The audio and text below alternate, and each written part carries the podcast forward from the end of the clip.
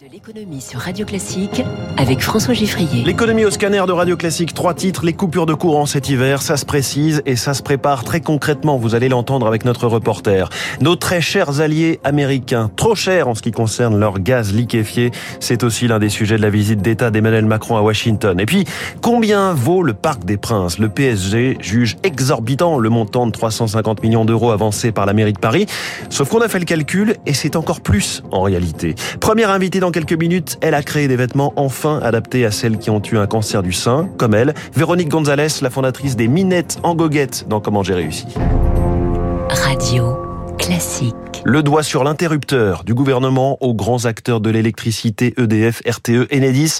La France se prépare à un mois de janvier historique où l'on va peut-être couper le courant. Deux heures ici, deux heures là, dans des zones ciblées, en épargnant les hôpitaux et tous les sites trop sensibles. Mais si cela vous semble encore un peu lointain ou peu probable, écoutez à quel point Enedis, qui gère la distribution de l'électricité, est paré, comme on va le voir tout de suite, dans sa tour de contrôle du centre Val-de-Loire. Zoé Pallier. Des pylônes et des lignes moyenne tension qui s'illuminent à tour de rôle sur une maquette. Elle permet à Sébastien Sarrazin, le chef de la tour de contrôle, de simuler un délestage. On va commencer par couper une ligne électrique qui peut concerner parfois un quartier, une commune, qui peut même traverser euh, plusieurs départements. Là, on a tout le réseau qui était en vert qui a été coupé. Ça va durer deux heures. Après deux heures, la ligne a été ralimentée et en fait, on est passé sur une autre ligne électrique. Et ainsi de suite jusqu'à ce que l'équilibre entre la production et la consommation d'électricité soit rétabli. Le blackout total aura été évité grâce au calcul des ordinateurs. Là, vous êtes dans la salle des machines. Ici, en fait, il y a tout ce qui nous permet d'agir sur le réseau à distance. On a un algorithme qui va tourner. Et déterminer sur quel tronçon intervenir, quel disjoncteur activer à distance. Et ça de façon équitable sur l'ensemble des clients et en dehors des clients prioritaires. Ces consommateurs, épargnés par les éventuels délestages, sont recensés par les préfectures. Il y en a en moyenne 60 par département. Olivier Loriot est le directeur régional d'Enedis. La liste a été actualisée et implémentée dans nos systèmes d'information. Il s'agit essentiellement des établissements de santé et puis euh, gendarmerie, les polices et euh, les pompiers. Jusqu'au dernier moment, le plan d'action établi ici pourra être annulé si les clients, prévenus la veille au soir de ces probables coupures, réduisent suffisamment leur consommation. Reportage radio classique de Zoé Pallier. Ces coupures, on en a parlé ici même plusieurs fois, posent question en particulier pour les réseaux télécoms. Le patron de Bouygues Télécom nous le disait il y a quelques jours, Benoît Torlotin. Et hier, c'est la patronne d'Orange, Christelle Edeman, qui a alerté. Les antennes relais ne seront pas épargnées par les coupures, ce qui empêche donc potentiellement d'appeler, par exemple, les services de secours, SAMU, police ou pompiers. La crise énergétique qui nourrit, entre autres urgences, la visite d'État d'Emmanuel Macron à Washington, le prix du gaz en particulier, suscite l'incompréhension. Car si les États-Unis font office de soutien à l'Europe en pleine guerre en Ukraine, ils nous font payer leur gaz cinq fois plus cher qu'à leur, leurs propres consommateurs. Eric Kioch. Avec la fin des livraisons de gaz russe vers l'Europe, la demande mondiale a explosé.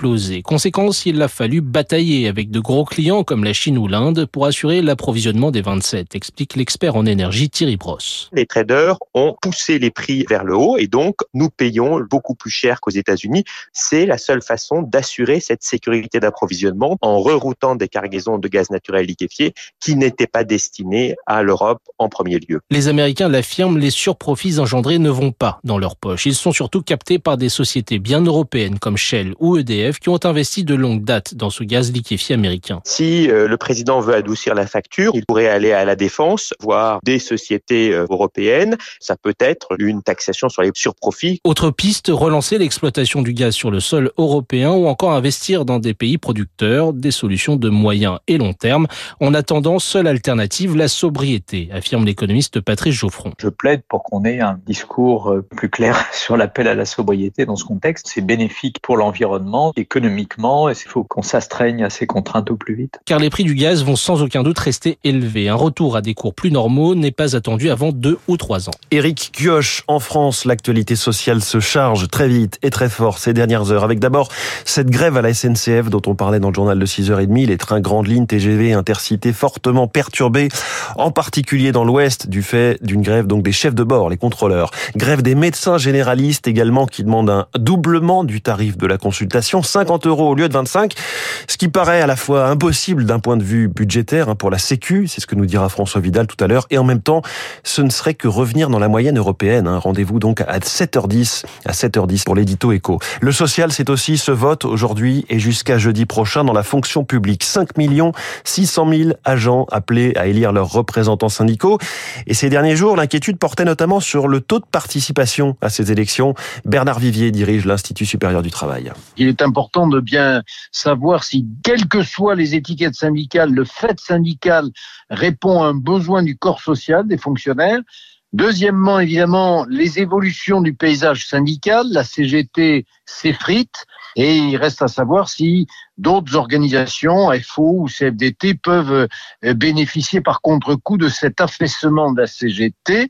Et puis, troisième enjeu, il est important de voir si les acteurs de la vie sociale au sein de la fonction publique peuvent accepter ou au contraire freiner vigoureusement, pour ne pas dire parfois violemment, les évolutions de la fonction publique. Et parmi tous les, les tout premiers sujets pour les syndicats de fonctionnaires après ces élections, ce sera la grande discussion sur les carrières et les rémunérations toute l'année 2023. Autre négo, celle-ci a la réputation d'être violente et elle a lieu tous les ans dans de petits box surchauffés ou quasiment congelés, histoire de mettre à l'aise son interlocuteur. Les négociations commerciales annuelles dans la grande distribution avec leurs fournisseurs, hein, l'industrie agroalimentaire, alors que les coûts explosent depuis plus d'un an. On parle encore de négociations avec ce bras de fer autour du Parc des Princes entre le PSG et la mairie de Paris. Pour le président du club, Nasser El Khelaifi, Paris chercherait à évincer le club de son stade historique dont il n'est que locataire.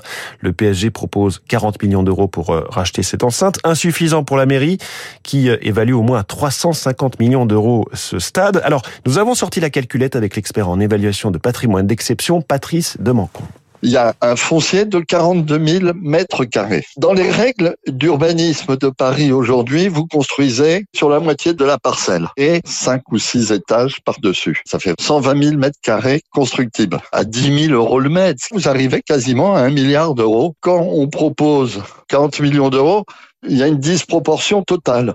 Mais 40 millions d'euros c'est un immeuble de 2500 mètres carrés. La ville de Paris demande entre 300 et 500 millions d'euros.